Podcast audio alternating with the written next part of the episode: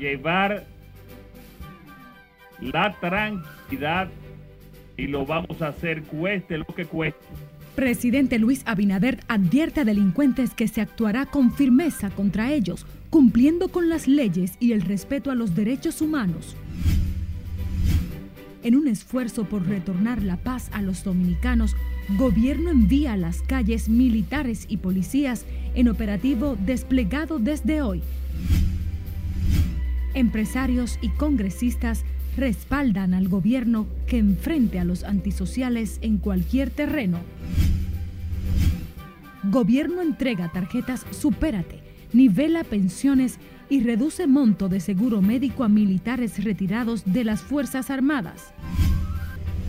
Y la crisis en el Hospital Salvador Begotier se agudiza. Anuncian suspensión de servicios a partir de hoy.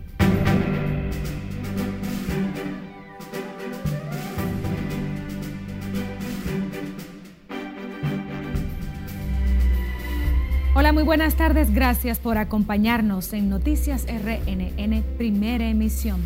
Reciban una cálida bienvenida en nombre del cuerpo técnico y de producción. Saludo a María Cristina Rodríguez.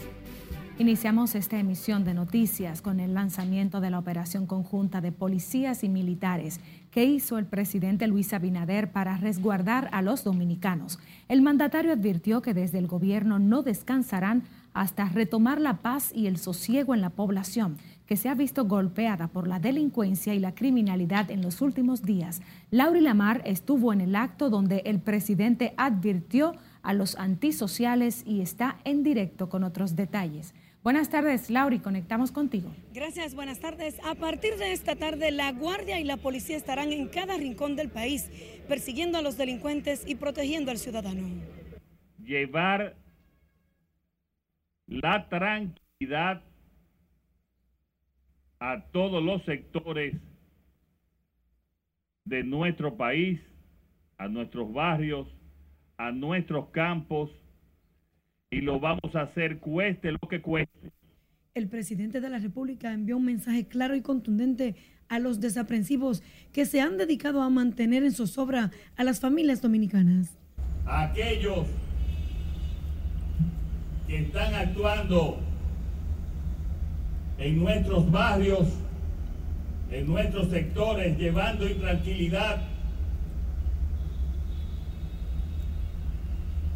Que lo hagan y se entreguen de una manera pacífica. Porque si no, se le va a buscar donde estén. La primera responsabilidad de un jefe de, de Estado es llevar la paz y la tranquilidad a la población dominicana y que no le quepa duda que yo estoy consciente y que lo haremos. El mandatario advirtió que, aunque apegados a los derechos humanos, no les temblará el pulso para enfrentar la delincuencia. Seguiremos esta operación hasta que fuese necesario. Y si tenemos que incrementarla, la vamos a incrementar. Si tenemos que buscar más recursos, lo buscaremos. Pero apoyaremos la paz. Llevaremos la tranquilidad y el sosiego a la población dominicana en un momento en que el país se está recuperando económicamente y que se necesita tranquilidad. El presidente Binader dio estas instrucciones momentos en que la población vive tiempos álgidos por los múltiples asaltos a mano armada en distintos puntos del país. El jefe de Estado dispuso estas medidas previo a reunirse con el Consejo Superior Policial en el Palacio de la institución. De mi parte es todo retorno al estudio. Gracias, Lauri Lamar. También en Santiago fue reforzado el patrullaje para vigilar las calles de la ciudad, epicentro de espiral de violencia en los últimos días. Desde tempranas horas, los militares y policías rondan principalmente la parte céntrica de la ciudad corazón. Junior Marte nos reporta. la policía. Ante los hechos delictivos que han sembrado el pánico colectivo en Santiago, el patrullaje mixto encontró apoyo de los ciudadanos. Una persona mayor de edad que salga con su carterita y venga un ladrón y se la quita o la mate, ¿eh? Eso hay que fusilarlo Y por más policía que tiren y guardia, yo creo que esa no es la clave. Eh, puede sofocar un poquito el, tema, pero va a seguir la delincuencia. ¿Por qué? Porque de, la, eh, eh, de, dónde, se está fijando la delincuencia menor para poder actuar. Es de la delincuencia mayor. La preocupación es latente entre los santiagueros que no caminan en paz. Pero la inseguridad no está arropando. Solamente allí en Santiago hubieron más de 40 atracos. No sé, ¿cuál inseguridad? ¿Cuál seguridad tenemos? No la veo. La policía puede hacer un trabajo preventivo cuando pasan, pero detrás pueden dejar el problema. Hay que trabajar con el Ministerio Público, que la policía le lleva a los detenidos y el Ministerio Público los libera. Por ejemplo, la calle del Sol, me estoy dando cuenta de que está militarizada. Llamar a la gente a que ame al prójimo para que no le haga daño, eso es lo mejor. En menos de 15 días, al menos 12 muertes se han registrado en Santiago, lo que mantiene al nuevo director de la policía enfocado en las intervenciones constantes de barrios que han perdido la tranquilidad a causa de los antisociales. En Santiago, Junior Marte, RNN. Y empresarios e industriales respaldaron el envío de los guardias a las calles como un esfuerzo del gobierno para frenar la delincuencia. Participación Ciudadana, en cambio, recomendó mucho cuidado con esta medida Cesarina Ravelo nos dice más. Les puedo asegurar que este gobierno no va a aceptar una pax mafiosa. El presidente de la República decidió tomar el toro por los cuernos. Se reunió con el alto mando policial y decidieron enviar los guardias a las calles, una medida que encontró apoyo entre los hombres de negocios. Esas son medidas eh, que son efectivas. Eh, para, y se ha hecho antes y realmente eh, rinden sus resultados y de eso se trata de, de, contrarrestar eh, cualquier hecho directivo. El tema de la seguridad eh, en el país, naturalmente, que es de, de, primer orden, no solamente para todos los ciudadanos, sino también para los empresarios.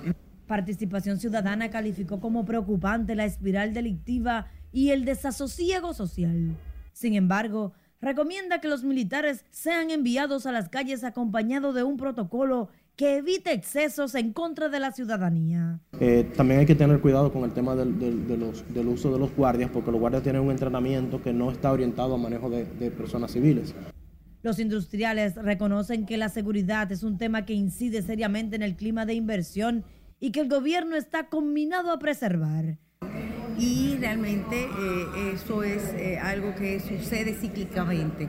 Lo, que, lo importante es actuar, lo importante es que apoyemos la reforma policial, que hagamos todos los esfuerzos necesarios para que realmente podamos adecentar todos nuestros cuerpos eh, policiales y que podamos combatir realmente la delincuencia. Los hombres de negocios apoyan los guardias en las calles, pero piden que se acelere la reforma policial y elabore un plan integral de persecución y prevención del delito. Cesarina Ravelo, RNN. Por cierto, la Policía Nacional, encabezada por el mayor general Eduardo Alberto Ten, ha redoblado los esfuerzos para imponer el orden y la paz ciudadana a pulso de los patrulleros en las calles, ante lo que muchos entienden un recrudecimiento delictivo que por momentos parece desafiar a la autoridad legalmente constituida. Y como nos dice Nelson Mateo, parece ser que en la policía han decidido pasar de los planes a los hechos. La policía tiene que defenderse y utilizar los mecanismos que tiene a mano. La delincuencia criminal y otras manifestaciones delictivas sacaron de sus oficinas al propio director de la policía. Y con él, un aumento de los patrulleros y el tono para enfrentar los antisociales en su propio terreno. Todo el mundo está vuelto loco con esa gente, atracando y de todo y acabando con el pueblo. Que lo cojan preso y que voten la llave y que investiguen en el fondo por qué está esta rapidez que hay en el mundo.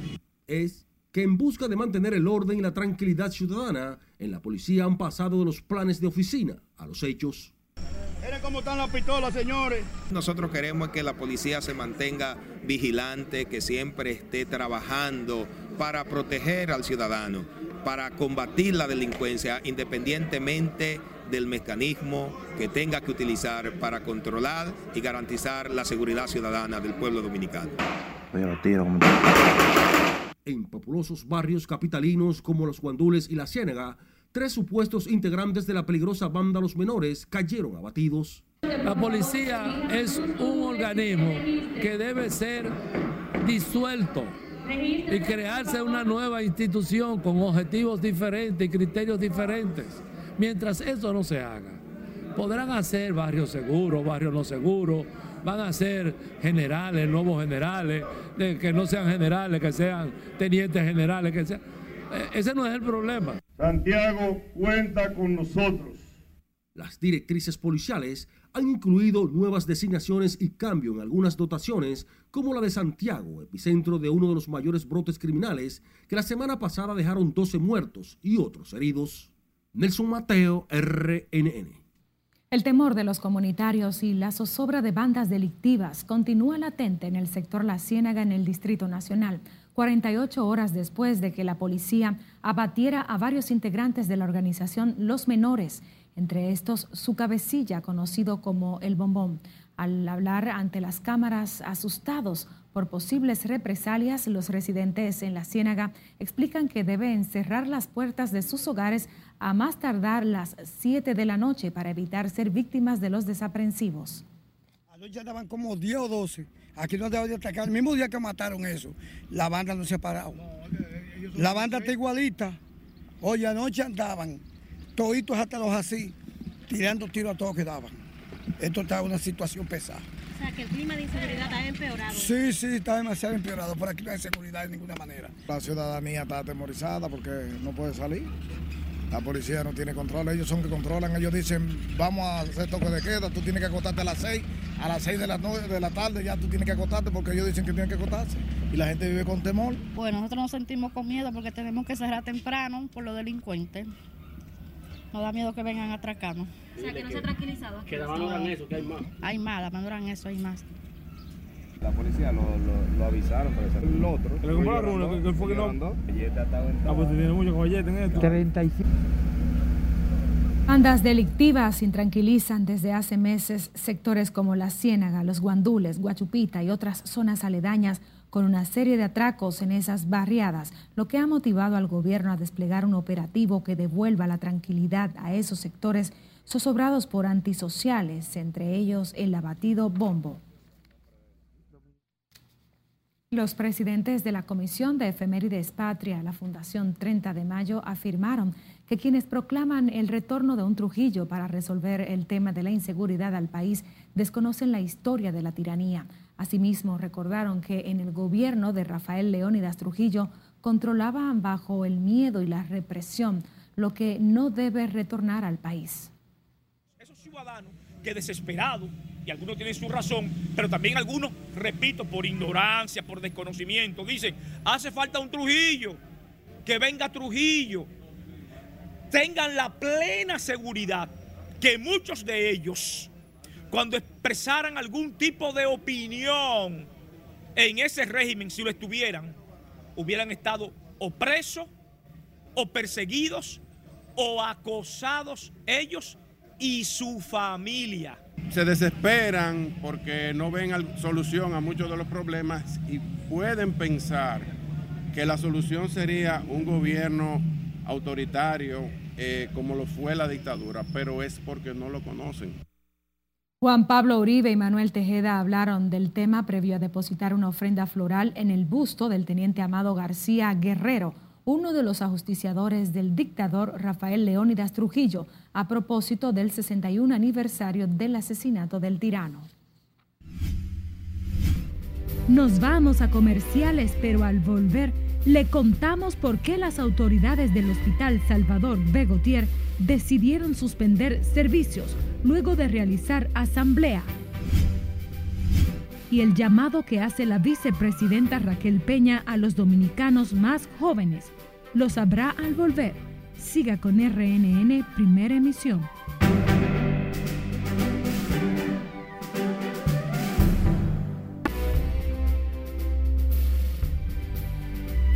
Hospital estadounidense fue escenario de un tiroteo en el estado de Oklahoma que ha dejado al menos cinco personas muertas, incluido el pistolero. Cesarina Ravelo amplía esta y otras informaciones en el resumen internacional de RNN. De acuerdo a las autoridades, recibieron un reporte sobre la presencia de un hombre armado en el Hospital San Francis. Sin embargo, al llegar al lugar de los hechos, la situación escaló hasta terminar en un tiroteo que dejó al menos cinco muertes y varios heridos. Un hombre murió y otras dos personas resultaron heridas después de ser atropelladas por un coche de la policía local de Palma en la isla española de Mallorca mientras realizaba un servicio urgente. El accidente se produjo en las cercanías de la sede del gobierno regional. El director de emergencias de la Organización Mundial de la Salud, Mike Ryan, relacionó el surgimiento y propagación de infecciones endémicas como la viruela del mono con el cambio climático. Lo atribuye a las condiciones climáticas como la sequía que varían rápidamente y en respuesta los animales y los humanos cambian su comportamiento de búsqueda de alimentos. El total de fallecidos como consecuencia de las fuertes lluvias que azotan el estado de Pernambuco en el noreste de Brasil ascendió a 120 según el balance divulgado por el gobierno local. En las últimas horas, los bomberos rescataron cinco cuerpos, mientras otros nueve cadáveres llegaron al Instituto de Medicina Legal.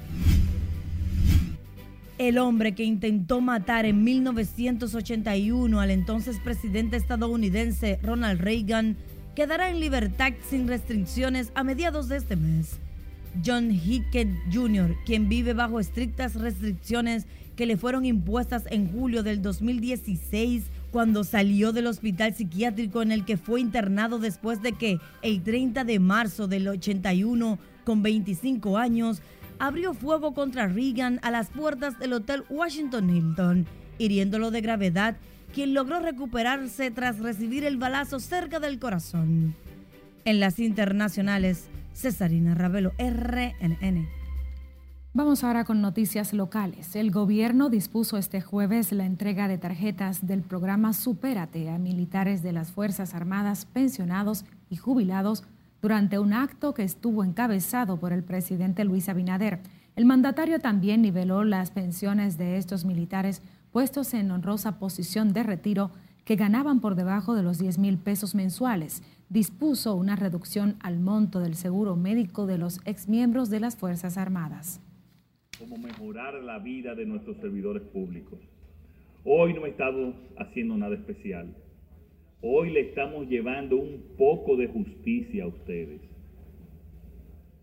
A, a tanta gente como ustedes que ha dado tanto por tan poco. El equipo de Supérate ha procedido a incluirlos en nuestros programas de transferencias monetarias, en nuestras jornadas de formación y en todos los servicios que tiene el programa a favor de la población en general. Y de esa forma le damos cumplimiento a uno de los acápites de la misión de la Junta de Retiro y Fondo de Pensiones de las Fuerzas Armadas, que es velar por el bienestar de los pensionados. Los militares pensionados beneficiados con el programa de subsidio de alimentos del gobierno son 2.971, mientras que la rebaja en la cotización del seguro Senasa contributivo será de un 6.3% a un 3.4%, ya que el Ministerio de Defensa pagará un 2.9% de sus cotizaciones. La Red Centroamericana y del Caribe de Autoridades de Procompetencia debaten este jueves las condiciones en el transporte aéreo de pasajeros de la región, una investigación promovida por el Banco Interamericano de Desarrollo. La iniciativa busca conocer el tipo de operaciones que caracterizan a la aviación civil de cada país, así como las regulaciones de la industria que afecta a la entrada de nuevas aerolíneas a la ruta y cómo esto, y cómo esto compromete el desempleo de los mercados. La República Dominicana eh, eh, es uno de los países con mejor conectividad, de hecho, de, la región. Eh, tenemos muchas cosas por mejorar, obviamente, eh, y, pero hay una, una política de parte del Estado dominicano en aras de promover el turismo. Incorporar principios de competencia. Yo creo que eso, mejorar esas condiciones de competencia, que es un reto no solo de la agencia de competencia, sino que también de los entes reguladores del sector, es, es, es grande, es, es retador. En este segundo encuentro que realiza la Red Centroamericana de Competencia, las autoridades de la región analizarán los hallazgos preliminares del estudio y darán a conocer las conclusiones y recomendaciones de la entidad para mejorar el sector de la aviación civil de la región. Cambiando el curso de las noticias, los últimos casos nuevos de COVID que se han registrado en el país no preocupan a las autoridades dominicanas, que dan garantías de tener bajo control la curva de la enfermedad. Insisten en el llamado a la población, principalmente a los más jóvenes, a que completen el esquema de vacunas para evitar mayores contagios del virus. Scarlett Wichardo nos cuenta más en directo. Muy buenas tardes, Scarlett. Hola, buenas tardes. La vicepresidenta de la República y coordinadora del Gabinete de Salud, Raquel Peña, sostuvo que son los jóvenes que no se han vacunado quienes presentan los mayores casos de contagios de COVID-19. Realmente pues han ido aumentando los casos. Pese al ligero aumento en los casos de COVID que tienen lugar en el país, el gobierno insiste en que es mínimo el número de personas ingresadas en los hospitales afectadas por el virus. Lo importante es ese llamado a que completen ese esquema de vacunación, porque si estamos vacunados y lamentablemente pues nos infectamos, nos da como una gripe eh, y está demostrado, pero sobre todo la juventud, hemos visto un incremento en la positividad y en el contagio, pero de gente jóvenes que no se habían vacunado. La vicemandataria también se refirió a la decisión del gobierno de negociar con Pfizer cambiar los lotes de vacunas pendientes por dosis para niños, un intercambio que dice no será excesivamente costoso para el país. Eso fue también un buen acuerdo porque la verdad es que tenemos que seguir avanzando con el esquema de vacunación para los infantiles, para los más pequeños. Y pues logramos entonces ese intercambio para que en vez de enviarnos la eh, Pfizer para adultos sea entonces para esos niños. La vicepresidenta de la República habló también de la inseguridad en Haití y la situación en la frontera dominicana que dice está resguardada. La frontera está bastante controlada. Ustedes han visto que no hemos tenido casos, gracias a Dios, eh, con ese tipo de problema de las bandas y por tanto, pues seguimos atentos y seguimos haciendo el trabajo. Raquel Peña fue abordada al participar en el tradicional desayuno aniversario de la Fundación del Club Deportivo y Cultural San Lázaro, que hoy cumple 59 años. Aquí la vicemandataria destacó las políticas del gobierno para apoyar el deporte y promover un espacio de formación de valores a favor de la sociedad. Esta es la información que tengo de momento. Ahora paso contigo al centro de noticias. Gracias, Scarlett Guichardo. En otro orden, el Ministerio de Salud Pública informó hoy 558 nuevos contagios de COVID-19, con 2.559 casos activos de la enfermedad tras procesar 7.833 muestras, el boletín informativo no reporta nuevos decesos en las últimas 24 horas, por lo que la cantidad de defunciones se mantiene en 4.377 y la tasa de letalidad 0.75%. La tasa de positividad diaria es de 10.58% y la de las últimas cuatro semanas de 4.54%. Los médicos del Hospital Salvador Vegotier se fueron a huelga este día al decidir luego de una asamblea suspender sus servicios por alegadas precariedades y maltratos. Siledis Aquino está en directo desde este centro hospitalario con más. Buenas tardes. Muchísimas gracias. En efecto, la crisis se agudiza en este hospital Salvador Begotier, donde solo se atenderán las emergencias, hospitalización y recepción de nuevos residentes. Todos los servicios de consulta y ambulatorio en el hospital Salvador Begotier quedan suspendidos. La huelga también incluirá una marcha al Servicio Nacional de Salud. No hay acuerdo con las autoridades, hay acuerdo con los médicos. El paro se va a levantar cuando el doctor Mario Lama venga aquí a llegar a un acuerdo con los médicos y la médica Es un muladar de llantos ante la impotencia porque aquí no hay de nada. Estos médicos han denunciado que hasta un catéter a veces hay que salirlo a comprar y un vulgar analgésico. En asamblea junto al Colegio Médico, el personal denunció que en el hospital se registran varios fallecimientos a causa de las precariedades. En este hospital están muriendo entre 10 y 15 pacientes todos los días. El doctor Mario Lama debe venir al hospital y se va a convocar a esta misma asamblea para que hablemos todo el mismo idioma. En este escenario, el director del Gautier, Miguel Ángel Gerardino, denunció fue retenido a la fuerza por la subdirección del SNS. Ahí renunció al puesto. Entonces no fue ningún guardia y nos tuvieron retenido aproximadamente por media hora en el salón sin permitirnos salir. Prácticamente estuvimos secuestrados ahí por media hora hasta que ella decidió que el guardia abriera, el militar que estaba ahí abriera la puerta. Los pacientes del hospital Admite son atendidos sin los insumos necesarios propios de atenciones médicas dignas.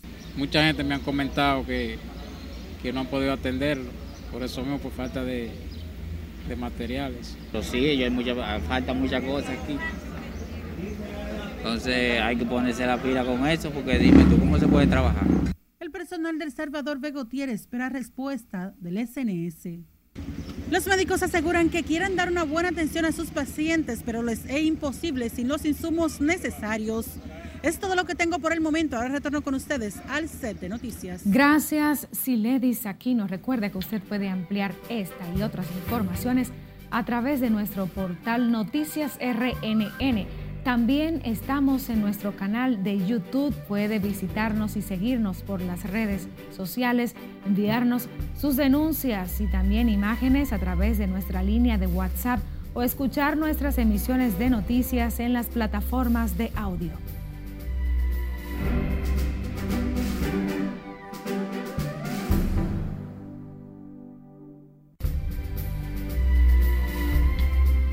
Seguimos con más. La medida que impide a los bancos de evitar deudas pendientes de las cuentas de nómina de los trabajadores ha sido acogida por ciudadanos consultados y abogados que aseguran durante años estas entidades comerciales han estado actuando de espalda a la ley y en detrimento del usuario. Margaret Ramírez amplía.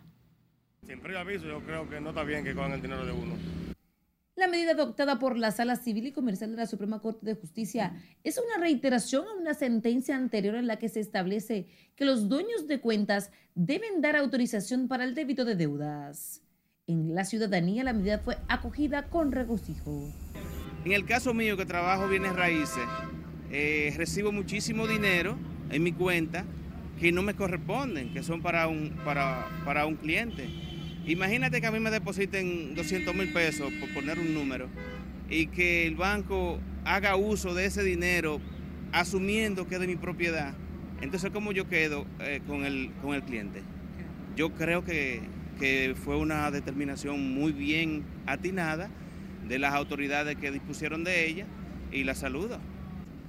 Muy buena medida porque realmente solamente por deuda al fisco y por pensión alimenticia puede ser tocado el salario de un obrero según lo establece el Código Laboral.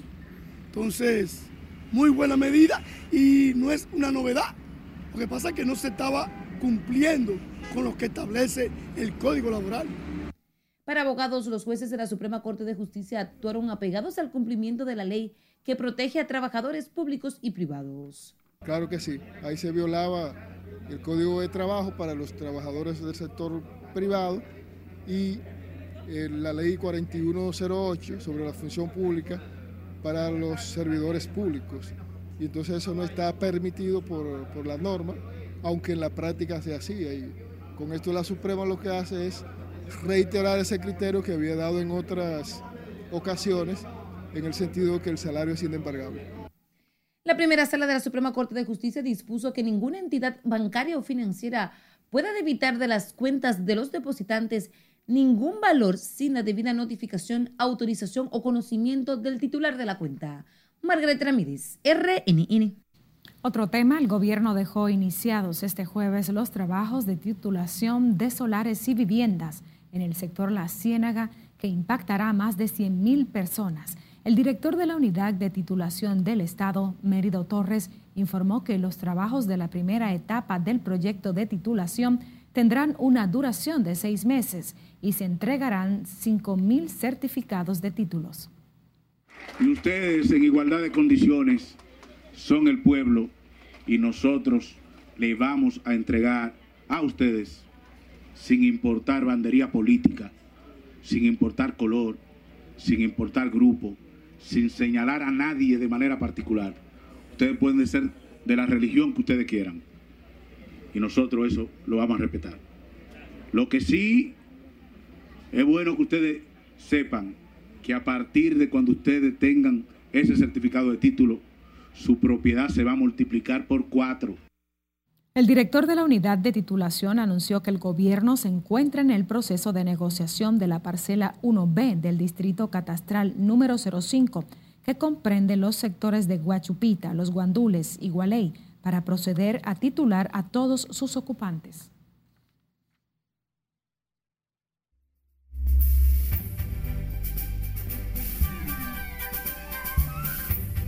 Saludos buenas, iniciamos la entrega deportiva lógico, con el baloncesto de la NBA, porque este jueves se acabó lo que se daba.